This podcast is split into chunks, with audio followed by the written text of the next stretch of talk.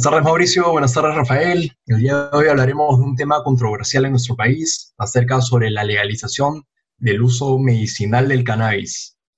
Conste que es un uso distinto al recreacional y por ende tiene distintos efectos. Más que nada trataríamos de centrarnos en el CBD, que es la sustancia del cannabis que ha sido empleada en distintos países en las que la legalización ya está aprobada y ha tratado distintas enfermedades como cánceres, glaucoma, artritis, dolores generales, malestares, etc. Claro, el CBD es lo que se usa principalmente para lo que es medicina, ¿no? De hecho, ya han surgido varios medicamentos como gotas, pastillas, que están conformados por el CBD. Y de hecho ya se ha comprobado por distintos científicos que esto es útil para reducir el dolor, inflamación y para controlar convulsiones y también enfermedades mentales y adicciones. Y bueno, como dices, estamos creando este podcast con la finalidad de informar un poco al público sobre algunos aspectos importantes sobre el cannabis medicinal y la situación que existe en nuestro país, tanto como en el entorno internacional. Por ejemplo, están los beneficios antiinflamatorios, analgésicos, protectores y reparadores de tejido nervioso, eh, anticonvulsionantes, relajantes musculares, antitumorales, antináusea, antipasmódicos, eh, estimulantes del apetito, ansiolíticos y antipsicóticos, inductores del sueño, reguladores de la inmunidad, antioxidantes, preventivos de la recaída y del síndrome de la abstinencia.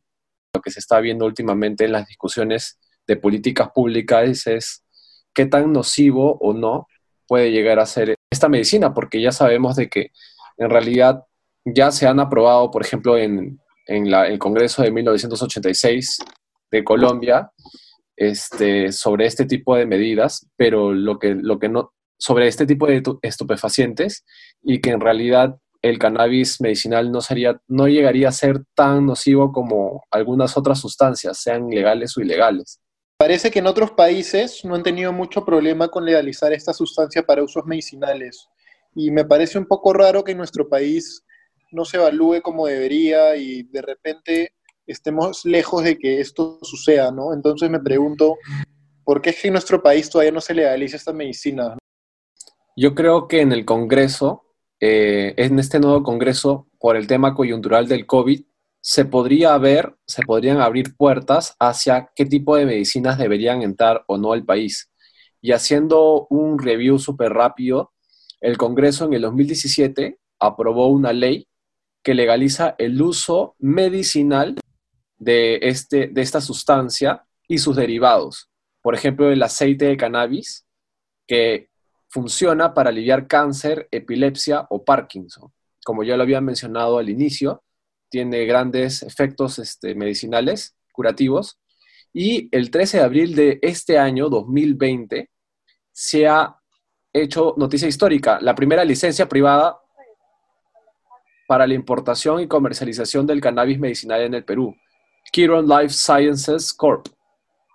¿no? Yo pienso de que lo que se, lo que se está viendo últimamente se ha visto una especie de debate filosófico en el cual se, sigue, se siguen tomando en cuenta muchos mitos acerca de su consumo y el crecimiento que existe en las poblaciones adolescentes, a pesar de que no hay evidencia que aliente comportamientos violentos o nocivos y que en realidad eh, en cuanto a qué tanto se debería suministrar, se debe a un marco legal que se adopte para que no podrían solicitarlo, por ejemplo, cualquier persona de los médicos y que no necesariamente eh, sea tan accesible para menores de edad, por ejemplo, o para personas que no tienen este tipo de síntomas. Entonces, como en cualquier otra medicina, tendríamos que ver el tema de prescripciones, por ejemplo, y que si se ve un tema de adicción, algunas personas nada más puedan tomarlo.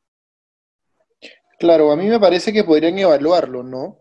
De hecho, podrían ver los pros y los contras que sucederían si es que se legaliza y de hecho, si es que se hace esto, poner todo tipo de controles o también evitar que la gente le dé un uso indebido o que el uso recreativo se, se incremente en nuestros jóvenes, ¿no? Pero a mí me parece que los aspectos positivos son mayores que los negativos. Una prueba de esto son, es lo que ha pasado en Estados Unidos tras la legalización de, el cannabis tanto recreativo como medicinal. Por ejemplo, en cuanto a impuestos, Estados Unidos en, en el año, para el 2020, va a generar 250.000 nuevos empleos y el sector tendrá un crecimiento del, de 445% respecto al año anterior.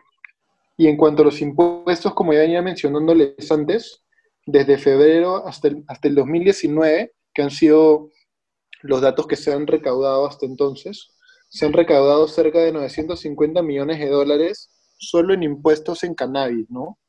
Y entonces, estos impuestos los destinan a, escuelas públicas, al sistema de salud y a, un montón de cosas que acá en Perú nos podrían, nos podrían beneficiar, ¿no? Que es lo que falta. De hecho, la corrupción no, no, no nos permite hacer tales cosas, pero los avances que se han visto en Estados Unidos podrían ayudar enormemente al país, ¿no? Bueno, creo que podemos dar por concluida el episodio de hoy día y ya vendremos con más temas para seguir haciendo post podcast educacionales, ¿no? Muchas gracias Álvaro, gracias Mauricio por la participación. Han dado información muy valiosa. Gracias chicos y hasta la próxima. Gracias, hasta luego.